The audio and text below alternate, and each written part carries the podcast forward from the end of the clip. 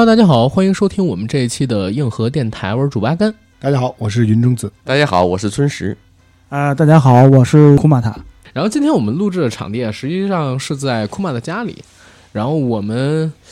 今天其实定的是一个临时的选题啊。前两天来这个 K 哥家里边聊天的时候，我聊到我最近在玩一个游戏叫《原神》，因为聊到《原神》这个游戏，K 哥跟我推荐了几个朋友，说他们都是。非常资深的游戏迷，而且啊也在玩《原神》这个游戏，我们就想找个时间录一下。当然也不仅仅是聊《原神》，毕竟这个游戏它没有在很多安卓平台、它的手机厂商 APP 商店里边上架，所以其实玩的人没那么多。我呢是想做一个借由《原神》这个游戏聊聊国内游戏文化跟未来发展，包括世界游戏文化的这么一个节目。之前也预想了很久嘛，一直没机会做。今天想看能不能录出来。当然，因为我呢跟几个哥哥其实并不是特别的熟，我们今天以聊天为主，效果好，我们之后可以延展性质多聊几期，更深入的、更广泛的话题到我们节目里边去谈谈有关于游戏的文化。今天。一个是大家熟悉的过程，再有一个呢，也是几位熟悉熟悉我们这个录音环境啊、录音流程的这么一个过程，对吧？然后刚才介绍其实都已经。说到这儿了，我呢先做一个广告。我们的节目《硬核电台》已经在全网各大播客平台同步播出，欢迎各位收听、订阅、点赞、打赏、转发。我们也同时欢迎在微博和微信平台搜索“硬核班长”，关注我们的官方媒体账号。想加群的听众朋友们呢，加 J A C K I E L Y G T 的个人微信，让他拉您进群，和我们一起聊天打屁。同时，我们现在还在开放主播招募计划，如果您想报名参与我们节目的录制，欢迎来联系我们。然后我有一个点要跟大家说清楚啊，我们。招收北京的啊主播工作人员，欢迎各位来联系我。好，闲话少叙，跟大家介绍《原神》是一个什么类型的游戏。《原神》是由上海米哈游制作发行的一款开放世界冒险游戏。这款游戏呢是在二零二零年的九月二十八号。全球开启的公测，然后截止到目前，其实上线已经有超过两个月的时间了。更新版本呢，也已经到了一点一版本。游戏发生在一个被称作是提瓦特的幻想世界里，在这里边呢，被神选中的人将被授予神之眼，引导元素之力。玩家将扮演一位名为旅行者的神秘角色，在自由旅行中邂逅性格各异、能力独特的同伴们，和他们一起击败强敌，找回失散的亲人，同时逐步发掘元神的真相。然后这个游戏啊，我得跟大家说一个特殊的点，就是这款游戏其实是目前全世界第一款我自己知道的啊，我这个我没有确认啊，但是是我知道的所有大作里边唯一一款在数据方面，在同官方服务器情况下，iOS、PC、安卓平台之间实现了账号数据互通，玩家可以在同一账号下切换设备的游戏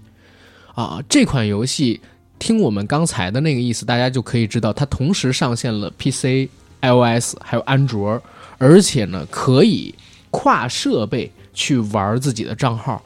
这其实是一个壮举。但是有一点要跟大家说明，就是大家现在其实去搜这款游戏，你不管是在 iOS 也好，还是在 B 站上面去搜也好，为什么要在 B 站上面去搜？是因为这款游戏呢，它挑战了安卓厂商、安卓手机生产厂商他们应用商店的一个游戏分成机制。因为正常情况下，目前一款手游如果在安卓手机的应用商店里边下载，可能出产这个手机的厂商要收取百分之五十左右的一个分成，也就是说，我往这游戏里边充十万，游戏厂商可能要分走五万。这款游戏呢，它其实为了挑战安卓手机厂商它的这个应用分成机制，所以没有选择在绝大部分的手机应用商店里边上架，而是直接在 B 站还有官网提供了下载链接。iOS 是没有办法避开的，因为只要你是 iOS 系统，就必须得在 iOS 里边上架，否则你这个软件会默认为危险嘛。所以它 iOS 是可以在官方应用商店里边下载的。但是不管在任何一个平台，只要有评论区的地方，大家都可以看到这款游戏它的。评价真的是很低的，真的是很低的，评价低到什么样的程度呢？基本上是在五分左右，尤其是在 B 站最开始九月二十八号左右开始公测的时候，这款游戏的评分只有二点七分，是现在逐渐又涨上来的。我开始关注到这个游戏，实际上是在去年年底、今年年初，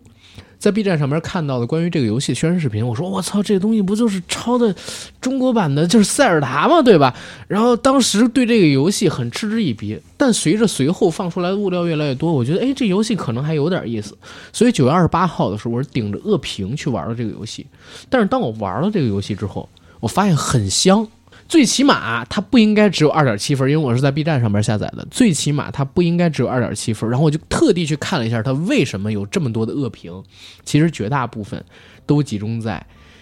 玩家评价米哈游吃相太难看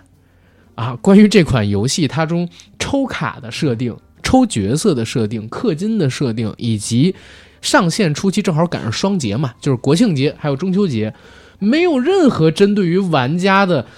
回馈活动的一些呃喷吧，或者说愤怒吧。但是其实玩了一段时间之后，我发现啊，之前很多低评价的人也摆脱不了这个游戏了，他上瘾了，而且在逐步的提高自己之前对这个游戏的评价。然后关于这个游戏，呃，我可以做到的前期介绍是这儿。然后哥哥们，你们既然也有玩过的，我们可以借着这个来聊一聊。然后还有一点啊，我们这期节目啊没收任何的钱。就是我单纯想聊一聊国内游戏，包括《原神》这个游戏。我最近呢是玩了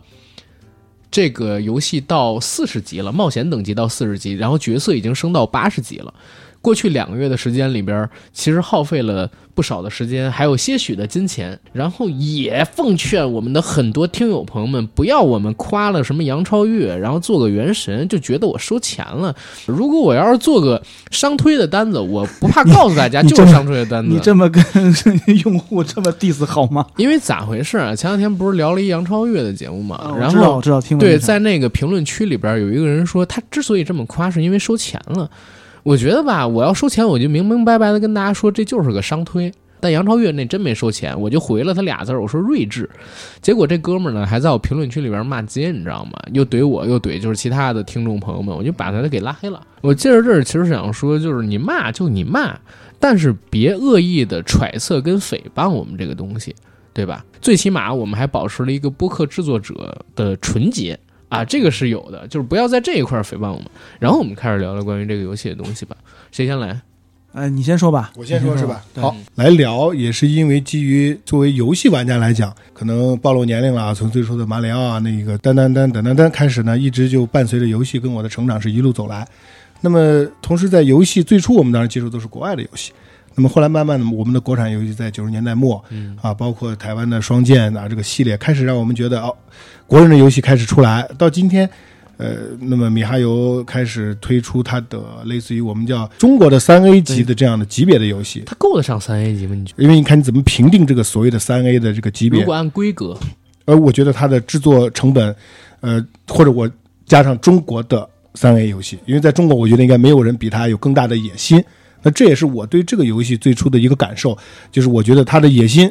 是非常大的，而这个野心并不是呃凭空楼阁，因为这个野心来自于他之前米哈游这家公司的成功的前面开发的前续的游戏，那么他有这样的经验，有这样的资金，甚至说有这样市场的一种一种信任度，那么才促使他敢于去挑战一个这种中国的。三 A 或者叫中国的全平台游戏，包括你刚才提到啊，刚才听到了，它是一个多账号可以互通。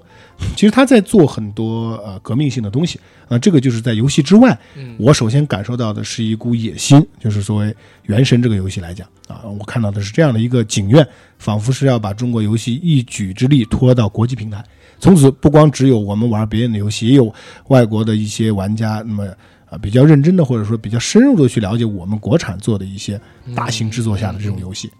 骂归骂啊，《原神》这个游戏它的用户其实现在是真的挺多的。我现在看到很多，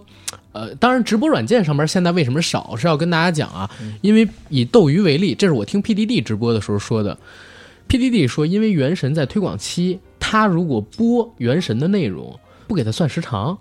所以现在在这个斗鱼上面，现在播《原神》的不太多。但是呢，以后我觉得会越来越多。等这个推广期过了，现在有很多的主播在聊商业合作。然后在 B 站上面，其实大家可以看到，由全世界各地被转载来的各个国家的玩家跟主播玩《原神》这个游戏的视频。其实它在海外真的很火，包括上线了这两个月之后，它的游戏收入已经超过了。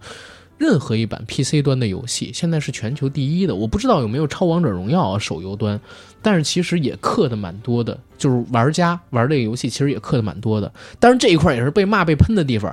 因为它的游戏角色呢是分成四星跟五星，嗯，弱的角色。其实有一部分，比如说主角，还有一些主角团里边的人物，故事主线的人物，是属于跟着主线剧情他送给你的。但是强力的角色全部都要抽卡才能抽到手里。这个抽卡是怎么算？我这块也是劝啊，因为我们这个节目真的没收钱，我是劝，如果不愿意氪钱或者零氪党，千万不要玩这个游戏，因为你忍不住的，因为你忍不住，因为它游戏角色做的很漂亮，你玩这个游戏，你就是有可能会忍不住想要去抽里边的人物角色，所以如果你是零氪党或者不愿意为游戏花什么钱的话，千万不要玩这个游戏。它里面所有的强力角色全部都得是五星，而五星角色就得抽卡。抽卡是多少钱一次呢？一百六十原石一次，一百六十原石实际上就是十六块钱。而十次抽卡才能保底中一次四星角色，九十次抽卡能保底中一次五星角色。但是啊，说是十次跟九十次，其实你要乘以二，因为有可能你抽十次出了一个四星武器，抽九十次出了一个五星武器。所以你自己算一下，也就是说一百六十块钱，最坏的情况下三百二十块钱，你能抽到一个四星角色还不一定是自己想要的，而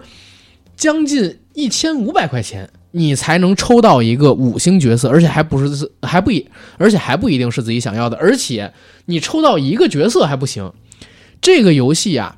为什么我说它氪？是因为它有一个很特殊的游戏机制。你抽到了这个游戏角色之后，代表你可以使用这个游戏角色，但是这个游戏角色的天赋值没有被堆到最满。想堆到最满，你要怎么做呢？你要抽到一共七次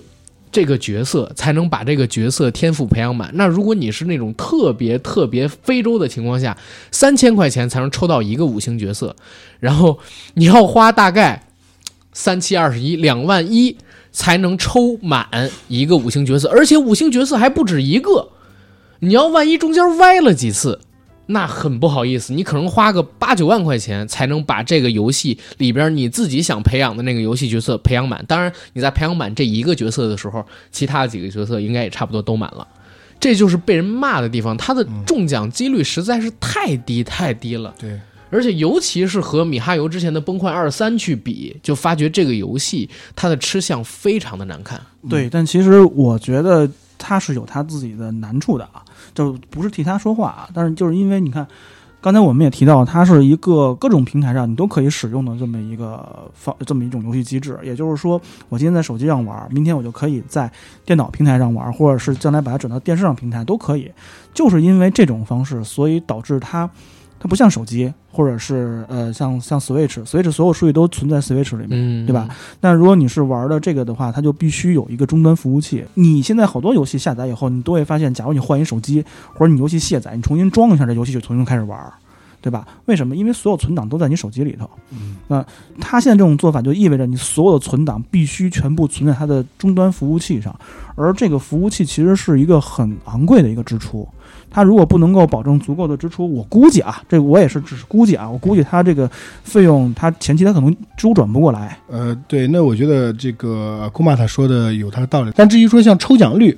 可能这一次它的极低的抽奖率和七等分的角色。呃，确实，对于很多玩家来讲，是一个没有想到会是这样的一个状况。说一个普通玩家，我们的正常人氪八九万在一个游戏上，但只是一个角色，或者只是一组组合，你还有无数种搭配。你想充分玩游戏，更新啊？对，它还会更新，还会加入更多角色，太多了。挺贪心的这么一个，他有底气，因为我们都知道现在游戏开始有版号这个事儿了嘛。就原来想弄个游戏的版号是很容易的，所以就各种各样的游戏都可以有。就是想做游戏的人就很简单，就能随便做个游戏。甚至我现在有很多朋友私底下就想做游戏，但现在版号这事儿一上来以后呢，就导致它的竞品变少了。对啊，就这个同时间的，我就必须要在短时间之内开发出更高水平的游戏。那如果没有竞品，它就可以一人独大嘛，对吧？之前像米哈游这样的公司，它虽然不是一个特别知名的一个大公司，但是它多少也积累了很多的这些资本和经验，所以这些年的扩充啊什么的，导致他觉得我可以搏一搏。嗯嗯，原神这个游戏，我我先说一个，就是它上线的时候让我震惊的地方啊，它就是实现了电脑。就是 PC、iOS 跟安卓数据互通，这个真的是让我当时惊艳的地方。就是之前你玩任何一款游戏，最起码是我玩过的任何一款游戏没做到。但是它后来啊，我看到现在网上说，以后当它上线了 Xbox，然后 PS 四，还有就是未来上线 NS 之后，也会实现账号的数据互通，不需要再新练一个账号。这个很吓人。就是我不担心我以后换手机啊，我不担心我想在电脑上边玩腻了之后，我晚上没事干，没有时间打开电脑，我在手机上边玩。对对对，就它其实你可以理解为，我倒觉得它的目的还还不完全是这个，呃，PS 啊，或者是其他端口，嗯，有点儿那种就是奔着五 G 去的那种感觉。你发对，现没有为了让你跨村币，我你都不用下载。它未必这款游戏多永远被大家铭记，嗯未必它能成为一个经典。但是我觉得它这种做法，如果它通过这种实验，它有了一定的这个受众用户度，或者说它做积累一些经验以后，它将来可以做一款五 G 游戏。那就基本上是跨平台了。当你的如果当你的这个呃这个手机这个终端终端设备在升级之后，呃，这包括一些可穿戴设备啊、AR 设备出现之后，如果它再这么搞的话，那就是一个很可怕的事儿了。是，嗯，然后这个游戏还有一个有意思的地方在哪儿啊？就是我了解到的，它公布的数据里边说自己开发是开发了一个亿的美金，他其实上线十天收入就已经超过了九千万美元，所以其实到现在两个多月时间过去，他成本早就收回来了。但是呢，现在网上就有很多的网友啊，其实。在揣测，就是米哈游他这个野心，包括他们这个，现在有人是这样骂的，你知道吧？说世界上有两种人，蠢人跟坏人。这种人是会害你的人。然后米哈游肯定不蠢，但是他其心当诛。什么叫其心当诛？就是这款游戏虽然说制作精良，但是首先在他当时开放内测，包括放出这个剧照宣传的时候，其实大家都已经知道了嘛，就是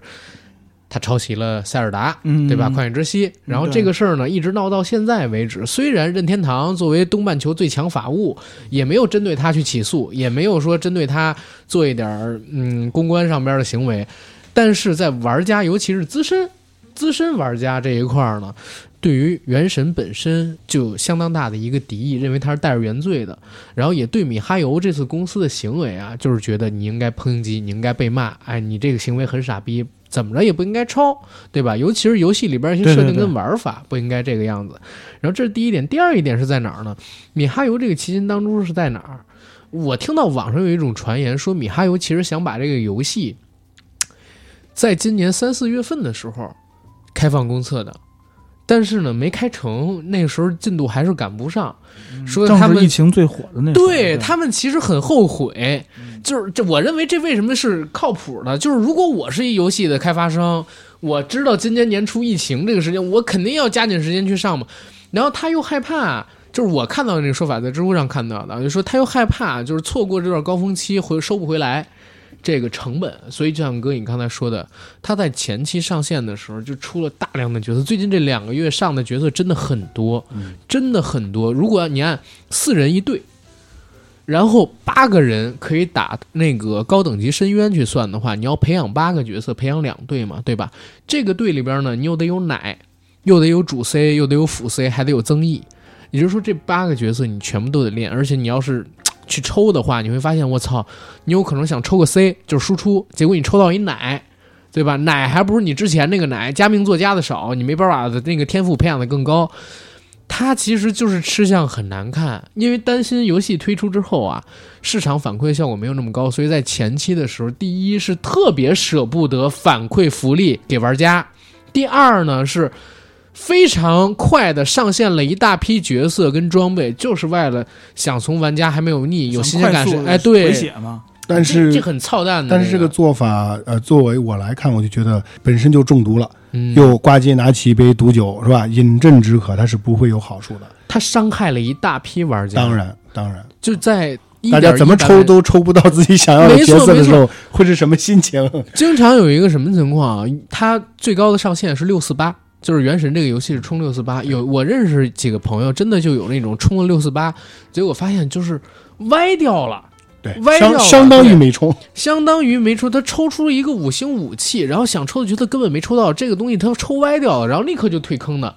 立刻就退坑的。按理说，在游戏上线初期不应该这么干的，但是就敢这么干，就是不要脸。所以它消耗的，我认为啊，它消耗的不是光是原神的宣传跟原神的这种造势和影响力，它其实消耗的当然是米哈游从崩坏系列二三啊比较成功的这种营建起来的这种玩家的粘性和呃这种这种这种怎么说认可度？是的因因为崩坏三里的这种人物跟武器以及装备的匹配方式，至少从现在来看。它是跟它的爆率是相对合理的。我们投入一定的资源，比如说有一些月卡党，对吧？大家呃勤勤恳恳拿时间换这个金钱，那么那我大致也能凑出一套可用的，可以下深渊也好，还是可以啊过剧情也好，还是可以作为呃对战啊现在上线了这种对抗的这种体系是可以过的，没问题。那我也许达不到顶级，对吧？我评分可能我的我的记忆战场没有到那么高的分，三万五六七，但是我打个两万八九我也可以，对吧？对这个时候大家的满足感，大家获取的乐趣是一样的。但是这个时候在原神这一块，很显然，如果你只是抱着一个月卡党的心态去，那么 OK，那我只能说你大概就只能拿着一些呃，就是旅游旅游向的角色去打所谓的深渊和那些秘境，那你肯定会很痛苦，对，你会很痛苦。而且组队人家还不爱要你。而这个时候，你就会有面临一个选择：是你打开你的呃呃钱包去呃找回游戏中的尊严，或者说延续着游戏中那个路，还是说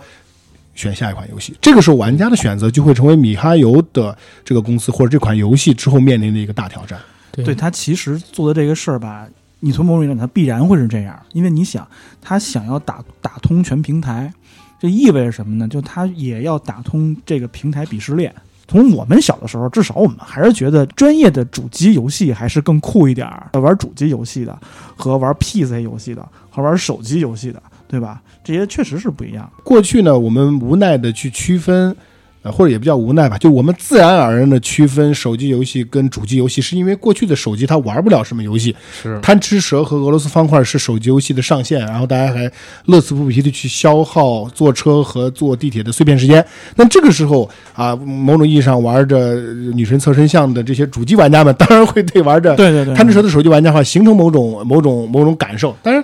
随着手机硬件的不断发展，呃，当然主机硬件也在发展，只是说越来越趋向于什么呢？大家不再就着设备本身去定义，而大家就着大家游玩的状态去定义这个游戏了。这时候就会出现说，呃，我的理解就是主机游戏它更多像是可以坐下来专专心心的，那么坐到这儿我用一段时间来，那我们投入进去，它可能会影响到游戏的内容的设计，比如说是吧，像战神这种，它一个章节可能多长时间，但手机游戏它是针对玩家用户的体验的方式，比如说我在地铁上一站就是两分钟，那我要是坐三四站，那我就是打一个小秘境或者怎么样，嗯，这个是慢慢它的区分方式可能会变化。那这个时候也是我们对手机游戏这个概念整体的概念的一次更新，就是手机游戏是不是游戏呢？过去说手机游戏也就当游戏吧，但是可能我想未来当手机的硬件能力跟家用机的硬件能力差不多的时候，他们区分他们的应该是玩法和玩的方式。其实嗯两个哥哥刚才提到的那个点很对，就是五 G 云游戏来了之后，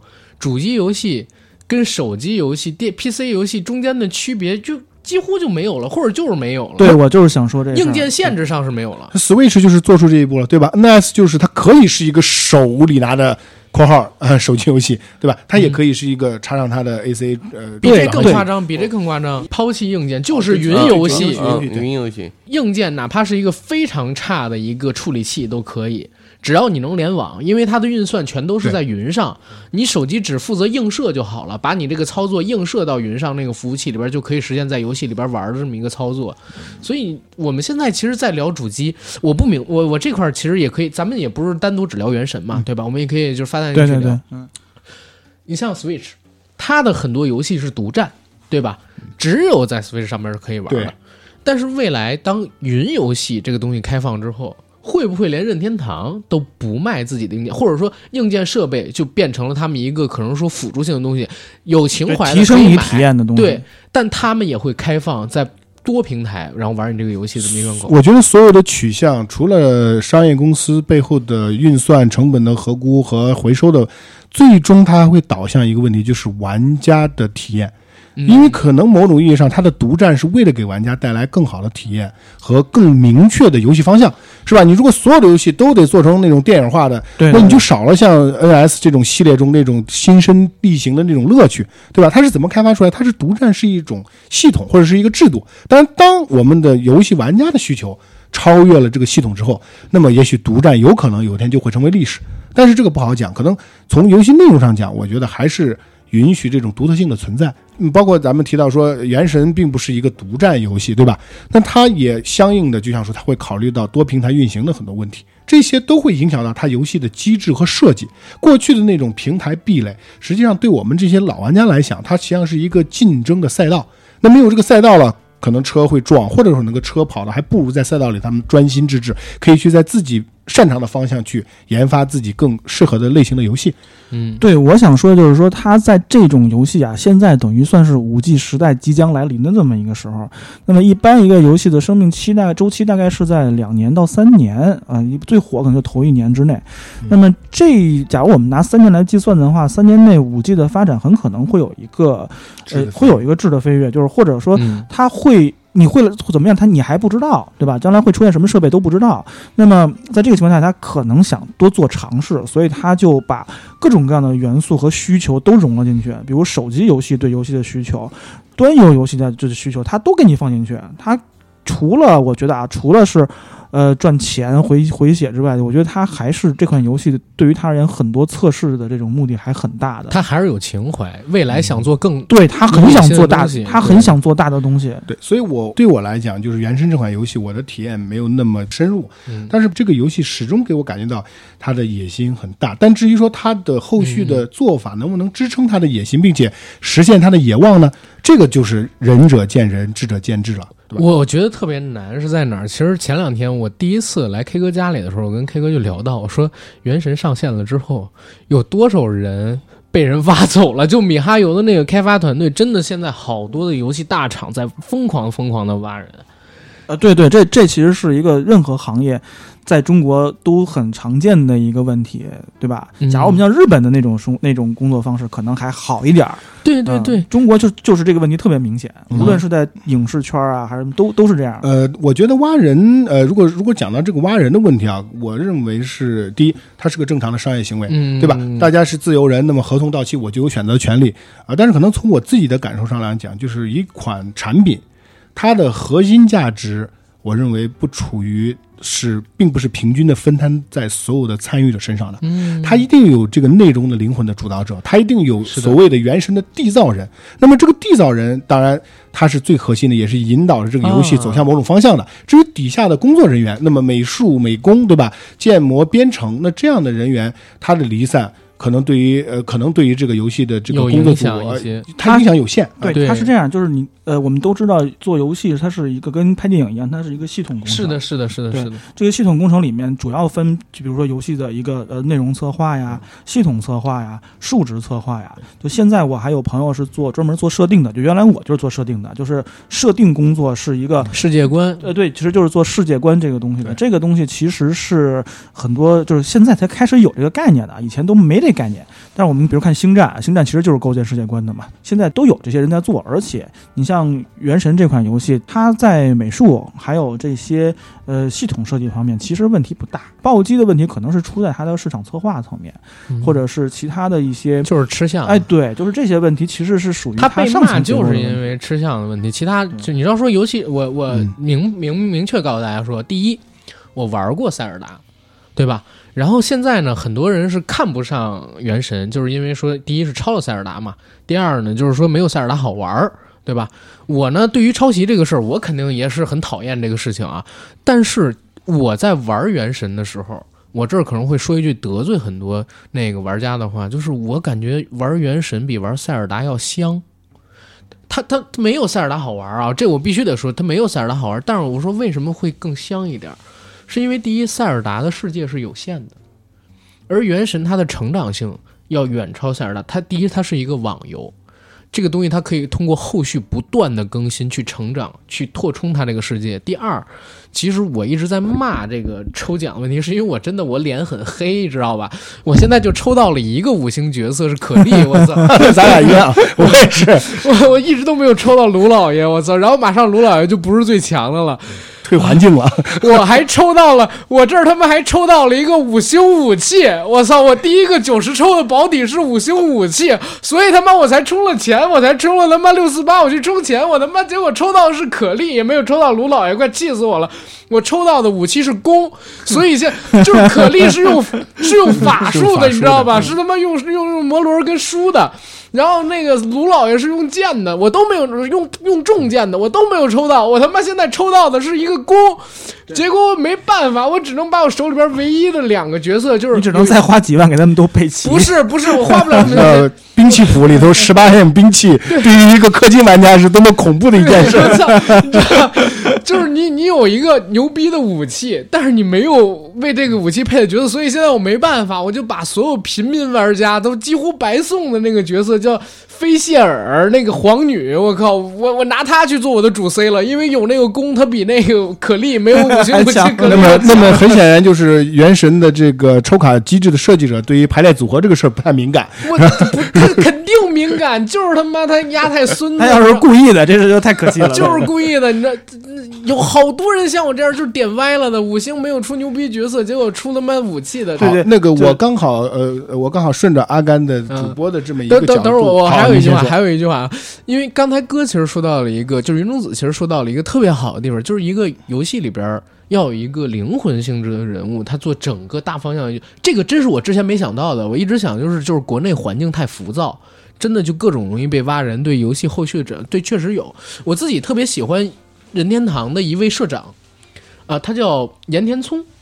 岩田聪他，对对对，他是星之卡比之父嘛，对吧？啊，对对对，星之卡比，嗯，还有那个任天堂明星大乱斗也是他开发的。然后他自己有一个特别牛逼的名言，就是被好多游戏玩家奉为圣经的，说他为什么是最好的社长，就是因为他曾经好像是在一二年还是零几年的一个游戏发布会上边这样介绍过自己，拿着自己名片说，在我的名片上，我是一家游戏公司的社长。在我的脑海里呢，我是一个游戏制作人，小舅，但是在我的心里，我是一个游戏玩家。对，所以他做的很多游戏都非常有情怀。对对对对，非常同意，因为这个这一段话也是让我们，也是让我们记忆犹深啊。对于对于这个所谓的秉着一个去的对，对。秉着一个玩家的内心去做游戏，那他会是什么样的一种情怀？那阿甘提到了这个游戏中的这种拓展性的问题。嗯。OK，那我们再结合着我们这个岩田松社长所谓我的内心是一个玩家的时候，我想问一个问题：嗯。作为一个玩家，如果是真的作为一个玩家，我们有的时候会希望一款游戏是有限的还是无限的？哎，对这个话题特别好。好，那我再多说一嘴，就是《原神》，当然像呃刚才阿甘讲，它满足了我们很多的呃期许，给了带带给了我们很多欢乐，很多人会上瘾，大家会上车。嗯但是有一点，如果跟塞尔达去比的话，当然抄袭是一个话题了，这个、嗯这个可以再聊。只是说我我在玩塞尔达的时候，跟玩原神的时候，嗯，我一开始感受到了一种哇，他们都可以飞啊，都可以啊，如何如何都可以采集都可以烹饪。但是我想真正做对比的，恰好是面对于塞尔达的有限，嗯原神的无限带来的有可能是一种负担。对，我觉我同意你的说法，嗯就你会发现塞尔达吧，你说它多好玩，它真的很好玩，嗯但是你会发现塞尔达它在怪物设计上面其实特别简单。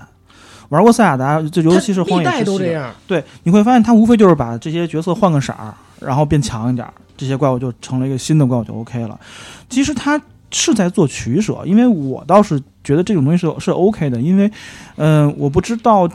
这个会怎么样，反正我觉得游戏它的纯粹性啊。还是很重要的一件事儿。也就是相当于，嗯因为塞尔达在制作之初，我想作为整个呃这个这个任天堂他们的野心也很大。当初最早在呃在那个塞尔达的第一支预告放出来的时候，嗯所有人都惊了，因为他们看到每一每一棵草都是即时颜色，那个世界无限的拓展。但是当他们玩以后，他们会发现人物的能力很有限。对对吧？就那些东西，但它可以利用自然法则来产生很多无穷的效果。对，对对，但是它的世界是有限限的，对它的世界仿佛很快就会放个放个电键在对电电怪，他们很快就被我们跑遍这个世界。但是大家会发现，有的时候这种有限，反倒是给另外一种玩法上提供了更多的空间。就是在玩法上讲和世界上讲，没错，塞尔达荒野之息它的玩法大于它的世界，嗯但是原神给我的感觉，到我现在跑图的状态来看，那个世界的大远远大过它玩法的大。它的玩法无非就是几种，没错啊刷或者是旅游或者是捡垃圾无所谓。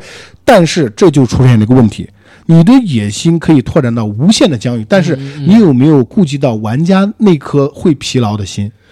这其实也是现在大家狂喷的一点，因为我我最近不是玩到四十级了吗？我在玩到四十级之后，我发现第一跟四十级之前是完全不同的两个游戏。嗯第一是所有的游戏怪物的难度向上提升了不止一个等级，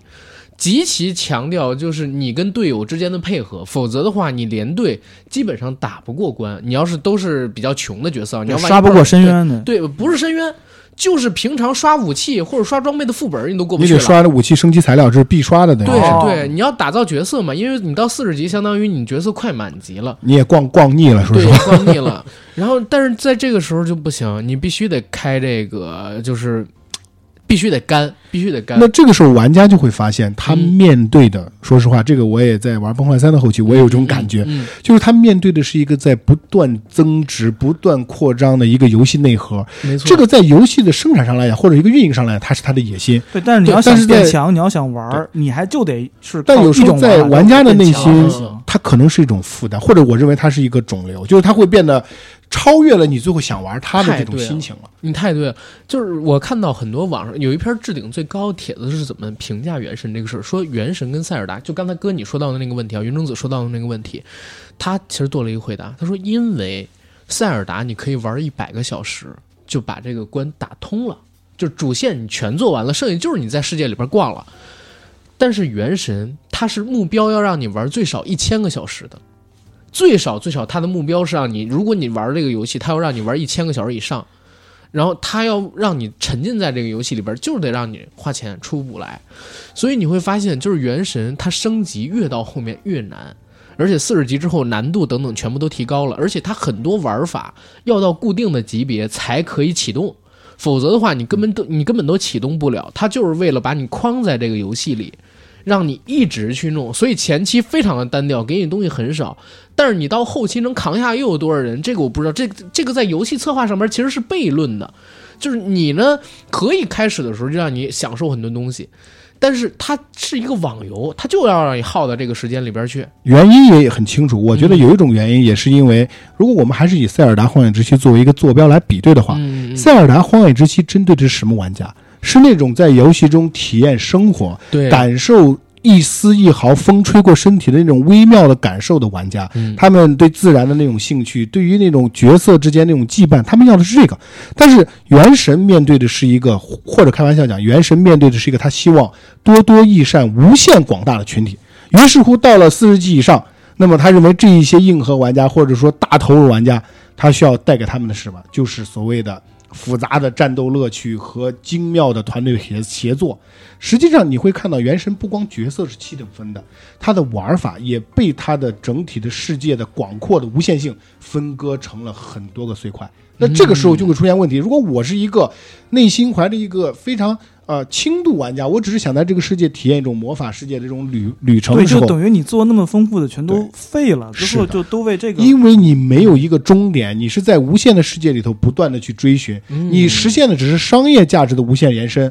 但是你没有办法在游戏内核上达到一个精准或者叫做有限。对，但是它有一个我我认为啊，因为我玩过塞尔达嘛，我为刚才为什么说就是我觉得这个东西会香一点，我不是说它比塞尔达好玩，我必须得承认它没有塞尔达好玩，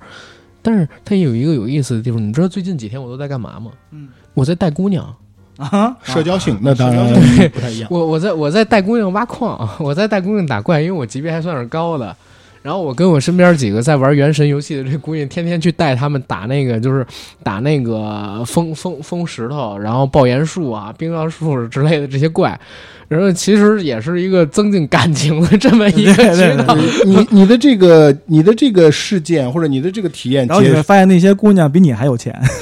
他也他也解释了为什么，他也解释了为什么呢？有的时候很多我呃单身玩家会花几十万去打一个战襄阳这样的东西，因为它其实不是战襄阳，它是要战未来的、未来的老婆。就是这个社交性可能是单机游戏先天不足，因为单机游戏讲的是你的成绩，你可以叫一个姑娘在你身边坐起来，一起体验那个世界，但你没有办法 边坐起来，对做什么呀？呃在你身边坐着体验这个世界，坐起但你没有办法。之前是躺着的，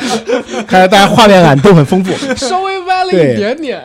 但是，但是当你隔着一个屏幕跟着另外一个人啊操作的角色，那这种体验跟你们两个同时坐在沙发上和通过屏幕一起处在魔法世界。感受稍有不同，那这一点上，我认为在社交性上，或者在这种人与人这种交流的心性上，手机游戏或者说我们的移动端的这个游戏还是占有先天的优势，嗯，是这点不可不可否认啊。这个其实就是这一点，就是像刚才说的，就是他要打通这些人群，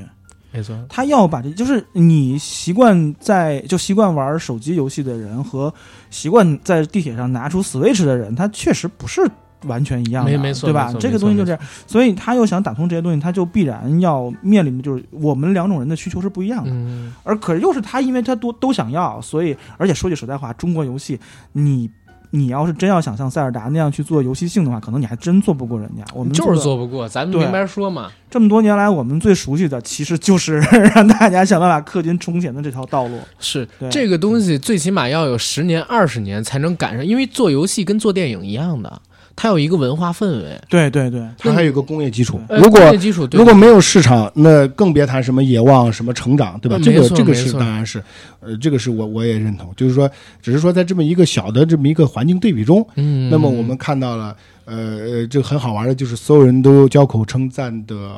风狂野之息》，和大家看到了以后，现在评价比较分化的对所以你不是这么看，你不要拿你是一个呃端游玩家或者是主机玩家嗯这么多年的一个经验来、来来评价这款游戏，说哎它不如塞尔达。如果我们把塞尔达作为比较的话，那它当然不行。但假如你把它理解为这个，你让一些原来在玩传奇的玩家，今天突然玩到了一款 这样的游戏，他可能觉得，哦，这个游戏还有提升的啊。嗯，那这个话就提起来，过去当然有点得罪传奇玩家啊。原来在上大学的时候，呃，遇到了一个情况，我就觉得能不能借别人的诗说一句，就是我老传奇很好玩的，明白明白我我并不是说老传奇，但但是那个时候主要是我没玩过那太早了。哎呦，我们小时候，呃 呃，当然那个暴露年龄了对，但是那个 但是那个时候主要是基于对对于这个游戏内核的理解不足啊对。我们就说过这个可怜夜半虚前屈前席是吧？不玩魔兽玩传奇啊，因 为我是我是魔兽玩家，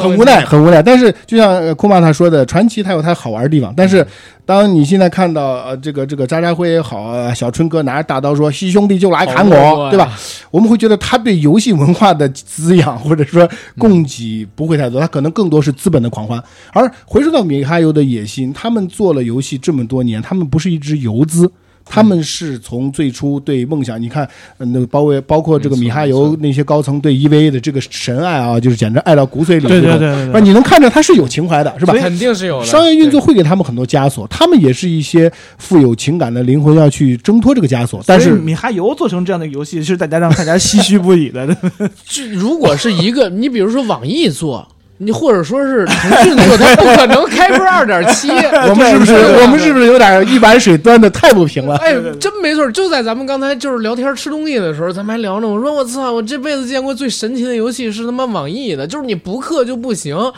那你要这么说，如果网易做出原神，我们会说哇，这就是中国的塞尔达不是，荒野之息。不不不，我会说，我操，对，网易改了，网易不让你氪了，就是这点钱真的不叫什么事儿，你知道吗？我操，你你起码你一千来块钱你能出个五星角色，网易的，我操，你开玩笑呢？真的，我我之前玩过网易的一款游戏，是我印象最深，因为那个阴阳师我不喜欢这种画风，我没太玩。有一款叫什么叫《明日之后》，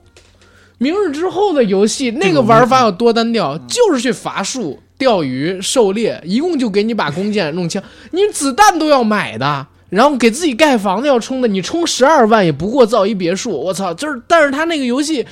所有网易的游戏，我就明白地跟大家说，千万不要碰。腾讯，咱们真的，啊！咱们咱们真的一，能咱们说实话，就是腾讯的游戏，你别管，就是它最早期的，算是它最早期就是破圈的那款手游游戏，叫《天天酷跑》，对吧？然后到现在，它扛把子的两个游戏，一个是《王者荣耀》，一个是《和平精英》。但其实我现在说到所有腾讯的这些游戏，你可以不充钱啊，你可以不充钱，你可以，你可以，就是我就刚着呀，对不对？对我自己拼你靠对游戏公平性没什么影响，没什么太多影响。但是网易的游戏，你只要不充钱，你就是当孙子，嗯，对，你就是他妈在人家脚趾抠地给人做仆人的那种角色，你就是没办法。对，因为那也是腾讯不靠这样游戏挣钱，所以就是你好，你好不容易你玩过《崩坏三》，你发现我操，米哈游之前做的还不错，突然之间你发现，哎，米哈游成了介于腾讯跟网易中间的这么一角色，你可以不充钱。对但是你虽然不至于成当孙子，关键是但是你当儿子，关键是当他们打开了对于就是资本的这个这个渴望以后，这个贪婪心之后，这个这个潘潘多拉魔盒一开，对，就后边你就不知道了你。你对对于他的他的这个怎么讲，这个这个信用度确实是大家就是很失望的这么一个。没错儿，没错儿。但是有一点，我我也必须得说，就是咱们聊的这是后续可能产生的恶劣影响。玩到这个游戏开始的时候，我明白跟大家说，我就是很惊艳，我真的是有点惊艳。我觉得这个，我觉得这经验会不会有一点，就是因为你之前看到的都是太低端的，就太低的这个评价，导致你对吧？对吧？但其实也不是就跟我，我是看先看到，我是先看到内测视频啊，才看到了评价。那你就跟封神似的嘛，一嗯封神一开始就给你就是一堆的这个宣传片出来，都快给捧杀了，啊。结果真片一上，哇，你大家就很失望。是。但其实我看封神，我觉得还你说是《封神传奇》是吗？不是不是，就是姜子牙嘛，啊就姜子牙姜子牙，姜子牙，对。姜子牙那个呀。那个片子其实那个片子其实我看以后，我觉得至少特效啊什么都还不错。假如这个片子在哪吒之前上映的话啊，我觉得这个片子应该还可圈可点，就是还行。嗯是但就是因为你哪吒上完了，然后嗯姜子牙又就在哪吒上面做了做了彩蛋的推广，嗯然后然后又拍了宣传片，然后大家又又又捧哪吒评价那么高，结果你再一看封神，哎呀，完了不行，其实哪吒也挺一般的，但是姜子牙，姜子牙我其实很失望在哪儿啊？咱插一嘴说，就是姜子牙，其实我是知道他立项比哪吒要早，对对对，我对啊他他其实就应该是在哪吒之前上，而且呢，就是我身边有一批朋友跟我说，相比于姜呃，相比于哪吒，更喜欢姜子牙，所以姜子、哦是吗？对，所以姜子这是在上之前就跟我这么说，嗯嗯嗯因为他们是真真正参与了这个片子的人，他们是承认观众，他觉得姜子牙的故事比起那个哪吒来讲啊，就各具更具有一些这个成人意义，对你你可以去探讨它里面的很多东西，没错。点还很多。所以我其实当时特别期待姜子牙，结果姜子牙上了之后，我必须承认啊，我确实喜欢姜子牙超过喜欢哪吒，但是从那个 完成度上面来讲，姜子牙更一般。呃，完成度其实呃，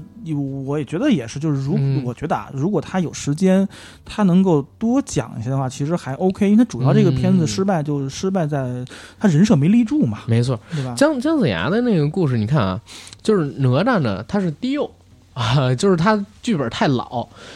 然后姜子牙的故事呢是完成度不够。但是呢，相比于哪吒没那么低我，所以那啥一点。但是咱不是聊原神跟游戏嘛，咱先回到 游戏好不好？就顺嘴说一句，聊到这儿了，对，说回原神，刚才其实有一个点我一直是想说，但忘了说，就是我以前一直觉得像这种类型的尝试啊，有这么大野心的一个项目，原则上应该要不然是美国做，要不然是日本做，轮不到中国做。然后突然之间原神这样出来了，你别管他现在被骂还是怎么样，但是他有这个野心，而且现在你肯定不能叫他失败，从商业上它肯定是成功了。我倒不这么觉得，我倒觉得其实中国吧这些年嗯确实少了，但是以前可从来不缺这样的敢于尝试的这些呃制作人。那最后尝试出来就是大圣基本上就归来嘛，死的就是这帮人。最后尝试出来就是大圣归来那种级别的东西，你要不然就游戏不好玩，要不然就是最后死掉了。对你像刚开始小李说到双剑这些东西，就是呃云中子的名字叫小李哈。就是这个，其实好多人不知道双剑是什么，其实就是轩辕剑跟这个《仙剑奇侠传》嘛，嗯嗯嗯对吧？其实他们当年的游戏做的非常多的创新的，就跟当时的很多呃国外的游戏比，真的不输。就是这个这两个这两个 IP 之所以能立这么长时间，就现在可能游戏都没什么人玩儿，但是还大家还对它这个记忆犹新，还能成为中国游戏界的这么一个大丰 IP 丰碑吧。你看它改编成影视剧，还是有很大影响力。虽然对玩的人不多但是情怀都是有的。这情怀非常好，对吧？这帮这波人其实还是挺挺能干的，他还是挺，但是他后面就不行了，就后面做的就嗯咱就不说了。你会不会嗯这里我要补充一下我的看法，就是对于《仙剑》和《轩辕剑》，嗯就是后期的衰落，我是觉得是是随着游戏工业的进步，就是在游戏工业嗯投入的人力、物力、技术呈指数级增长的那个阶段，中国的游戏制作者没跟上？那段时间是没跟上，嗯嗯，对对对，那块儿嗯真的是有感觉，他是没有跟上。其实我现在认为，就是整个《仙剑奇侠传》，因为我玩了全套，我其实认为最好玩的还是那个，就是我自己啊，最好玩的还是我小学五六年级买盗版盘玩到的《仙剑奇侠传三》。嗯，我当然你们可能不认同，但那是我玩的第一个仙剑那是一呀，啊，我第一个玩到的是三，所以我就呃现在、我们玩到的不是《仙剑奇侠传》的一和三，嗯我们玩到的是我们对于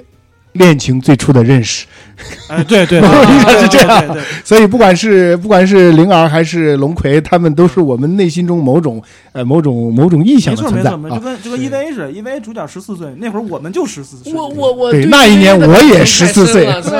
他也十四岁，阿刚刚才提到说，呃，三剑《仙剑三》，我拿来盗版盘让我兴致勃勃。其实它一个词将说明了为什么我们当时的最早这一批探路者、这批先驱者死的很惨，死在是吧沙滩上。一第一，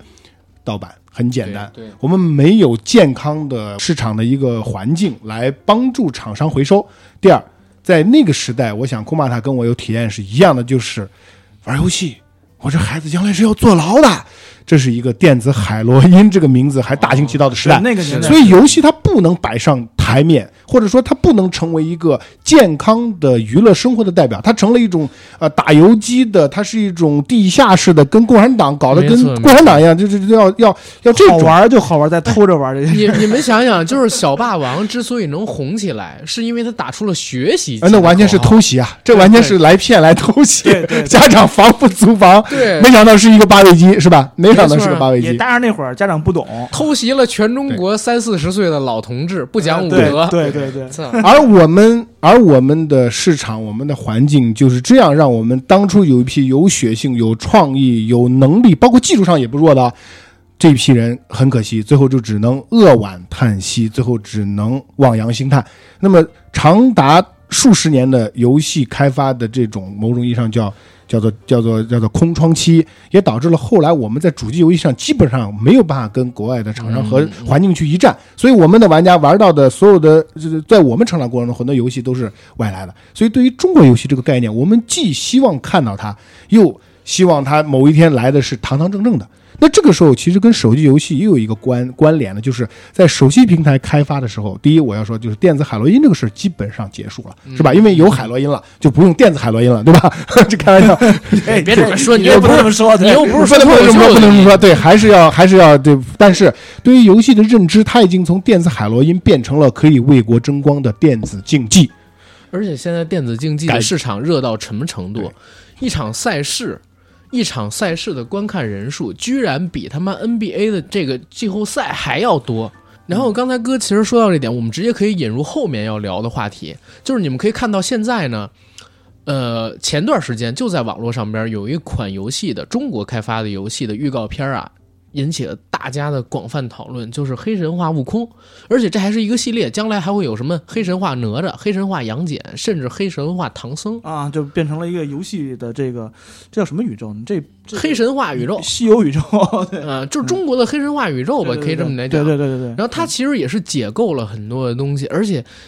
我我看到当时他那个视频其实是一个有试玩视频，就是游戏里边你玩的那么一个视频，引起巨大的反响。然后你可以看到黑神话、悟空，还有今年以来吧最受大家关注的一款，同样也是没有上线的游戏《赛博朋克2077》。它其实，在制作理念上边，还有它的玩法上面，甚至我我其实要说一嘴，就是概念上边，《赛博朋克2077》是要比咱们牛逼的，就是概念上边其实要比咱们跨了一个世代，就是我们世代还要靠后一些。但是《黑神话：悟空》它这个我不知道具体成品会不会很坑啊，但是它其实也是一个非常好的尝试，代表我们在往那个方向走，对吧？所以就是我们可以聊一聊未来，比如说十年。那我们就说，能不能诞生出一款真正的，就是未来几年内你们觉得有机会能诞生出一款影响到全世界游戏，哪怕像吃鸡那样的都行。你吃鸡你这玩法虽然一直有，但是你不它的影响力最强的时候，全世界任何一个国家都有人在玩，包括到现在影响力虽然下去了，但是还是有很多人在玩。中国什么时候能做出这么一款？呃，这个吧，说实话，这就是属于真正的创新了。就现在米哈游做这些事儿啊，其实某种意义上讲东拼西凑，只能说是有这心，但其实你看得出来他没这力，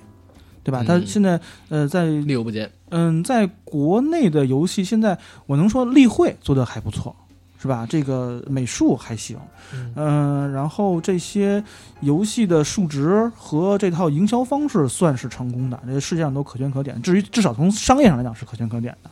商业上是第一，次！对。但是从游戏本身，它作为一款游戏本身的属性上来讲，实在是嗯拿不太出手这事儿。OK，也也也也也取决于 我们想玩到什么样的游戏。那么我们刚才呃阿甘说到的提到那几个游戏，包括黑悟空，呃，就这个这个对啊这个黑神话，黑神，话悟空，抱有一个乐观的态度，因为我觉得所有的事物的发展它都有个阶段性。当我们有了资本，当我们有了技术，当我们有了野心之后，那我们可能就要等的就是一个横空出世的想法，或者是一个坚持下去的决心。我认为是乐观的，但是有一点就是取决于我们走什么路。如果我们做继续用大量的精力，包括我们的市场是给这样的所谓的贪玩什么什么什么去开拓那种渠道，而对于我们的有想走正道的游戏和游戏公司不给他们通畅的路的话，如果我们走不到正道上，那么可能刚才我提到的，我们有有了资金的积累，我们有了技术的优势，我们有了人才的培养都没有用。这个时候哎我这正好说一个就是小冷门知识啊，我不知道这冷门知识靠不靠谱，但我认为也是有道理的。我之前在网上看到的，你们知道，就是最近大概是嗯，就是十年以来，国内回报率最高的游戏是哪一款吗？回报率啊，我不是说净收入，也不是说毛利润，你说的是玩家回报率还是不是？就是游戏公司开发游戏里边回报率最高的，你们知道是哪一款吗？那是不是腾讯的麻将啊什么之类的？没错，《欢乐斗地主》。欢乐斗地棋牌类。欢乐斗地主号称是就是最近十年全球研发所有的游戏里边投资回报率最高的一款。因为对它成本非常，但是很显而易见的是，《欢乐斗地主》并不能使得我们在游戏的这个正道上走得更远。对这个东西吧，嗯就好像你是就在假如拿桌游打个比方啊，嗯，就是说你最好玩的桌游是什么？那恐怕麻将，对于中国人而言，麻将 是吧？扑克牌，对对对呃这个才是真正大家最所熟知而且最好的游戏。是的，是的。可是，那为什么还有那么多人去费那么大劲去做几百块钱、几千块钱一盒那种桌游呢？对吧？它其实、这个东西就还是一个情怀问题。你玩游戏到底玩的是什么？对吧？嗯，我们为什么去玩游戏？快乐？没，对对对，就是，所以说，其实这个是这样，就是它其实是你快乐，你对于你的生活需求的一个升级的问题。嗯，就当这些仅仅只是依靠你的呃人物的等级、装备，呃这些东西不能够不能够真正的去提升你自己个人的呃这个满足你的个人需求的时候，这些正道的需求才能被才能被提出来。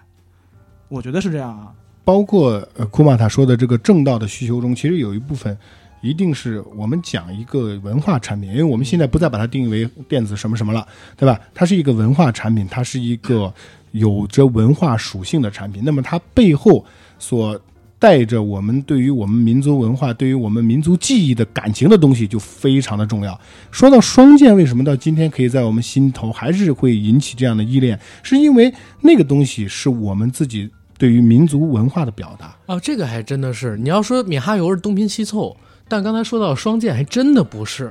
啊对，因为那个时候他也他也无从拼凑，他只是拿到了技术，然后赋予了他灵魂。，对对这个就是说，米哈游有没有灵魂呢？那你某种意义上说，《崩坏三》一开始刚上线，你也会觉得它好像是一个 EVA 美术风格下的什么什么什么。但是我在体验的过程当中，我感受到米哈游的一些创作者们，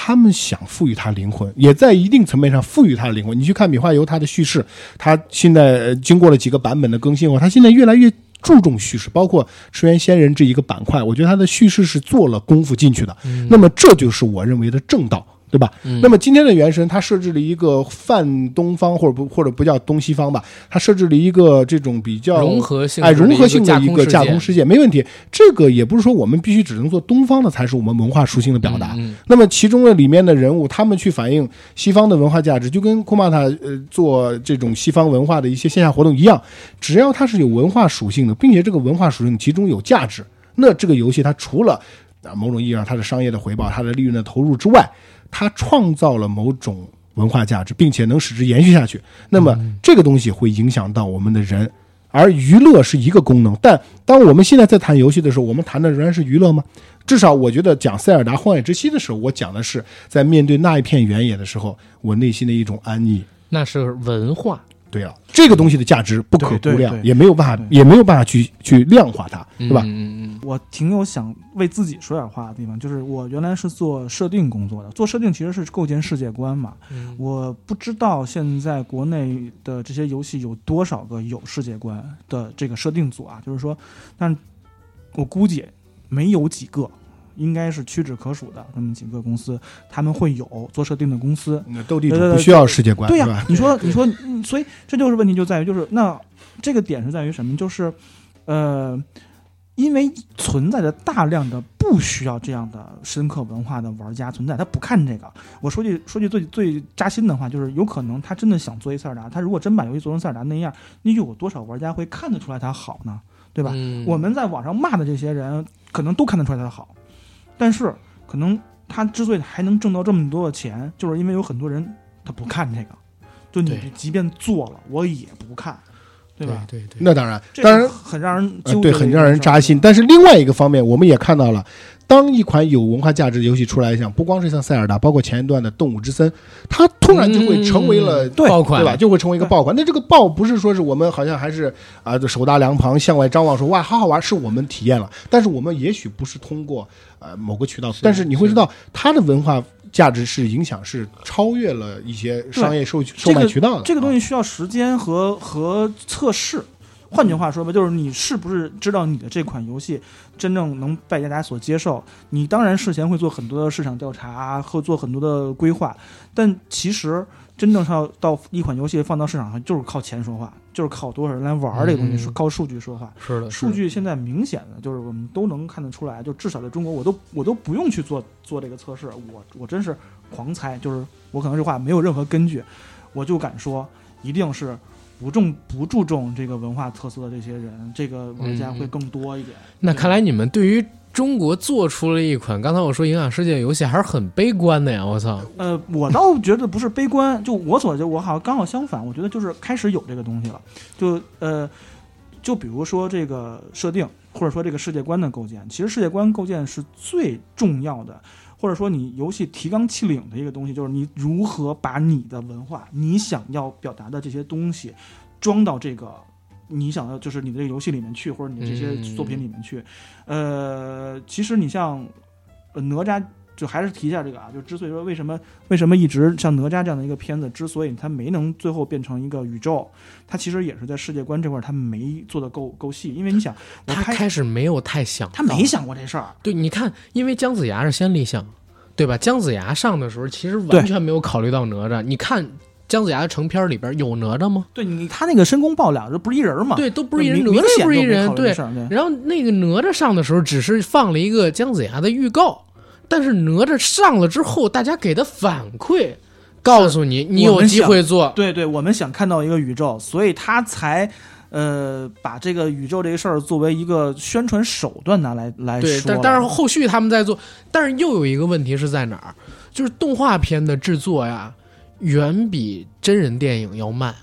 对你最起码打个双倍，就有可能对他比如说是去年上的哪吒，有可能要到二二年、二三年你才能看到由哪吒，当然它可以同步啊，同步去做，但是你可以在最早也得在二三年左右才能看到大批量的封神宇宙的电影上。对它投资周期太长，嗯，对，而那个时候还是否适合这个是这个时代就不？好讲了，因为也跟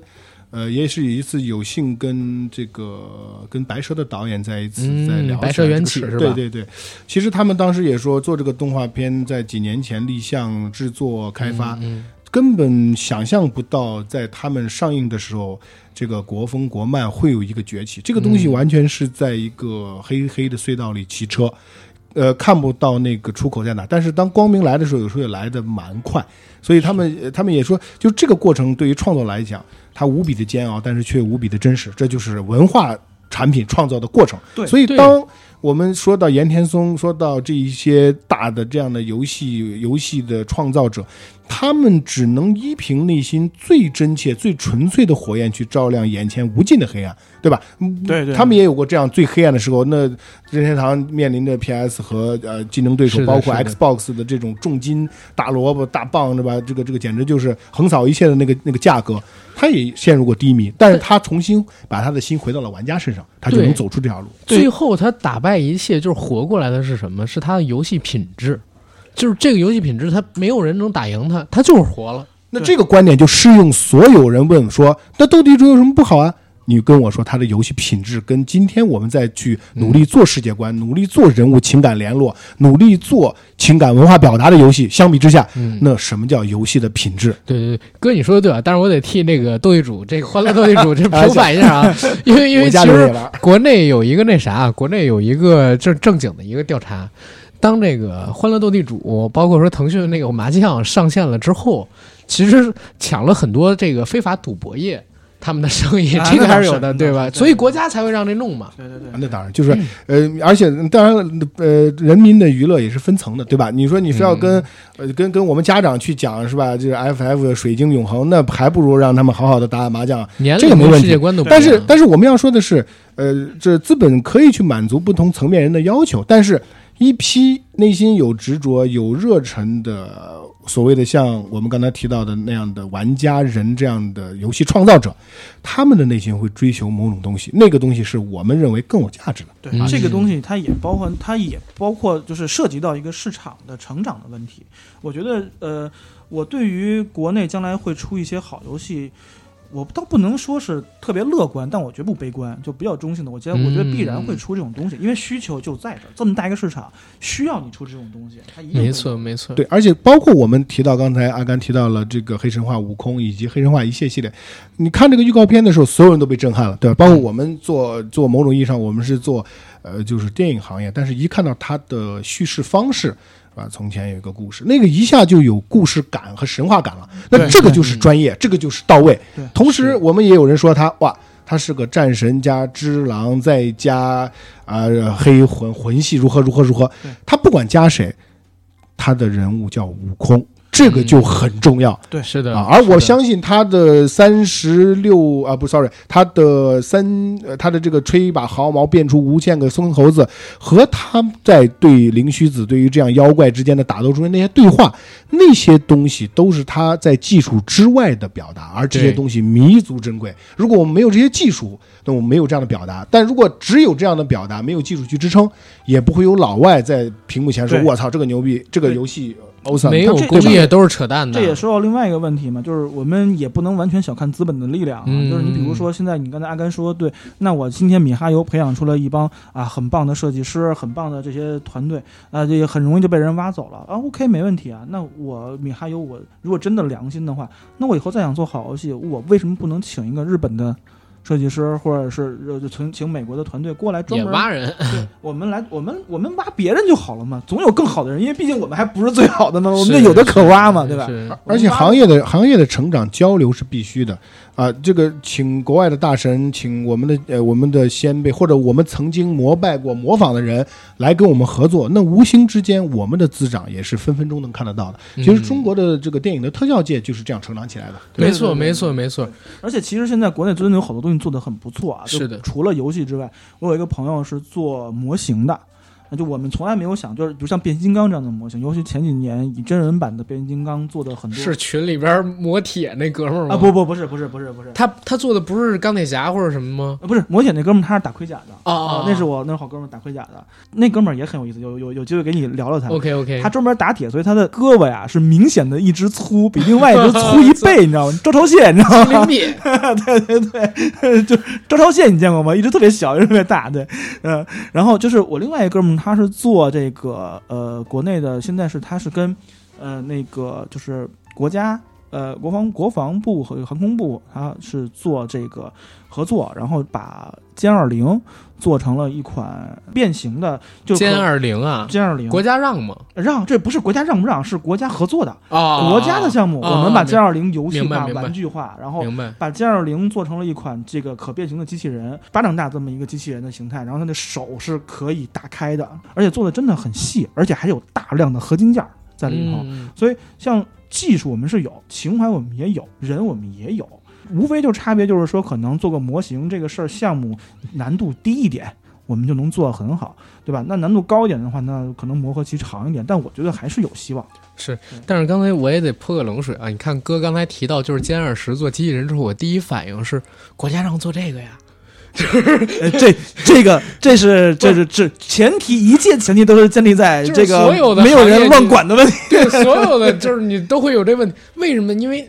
歼二十是什么，大家也都知道，所以我开始会有这么一疑问：这已经约定俗成在，就是所有那种其实游戏现在你把它当成文化看，它就是一个文化内容制造行业。对吧？它跟电影什么的没有太大的区别。如果你想做一个好的东西，其实我我现在的看法就是技术上我们已经开始有了，工业在搭，然后资本我们真是不缺，资本现在我们是真的不缺。对对对，然后大家呢也都开始在这方面发力，未来会越来越好，大方向上会越来越好。但是有很多不确定性的东西，它会影响着，对吧？暴风骤雨有可能会影响这个城市的天气。革命先烈，我们的伟人也说过，嗯，事情是在起变化的，是是在起变化，所有的事情它都在一个都在一个系统中在在不断的动演进态变化和变化。呃，二十年前是吧，是一个仿佛沾上了就要犯罪的这么一个东西，到了今天，它可以为国争光，嗯它可以激起民族的情怀。那么，有的时候事情的发生的变化是悄悄变化的。那么，如果它有可能，我觉得我们就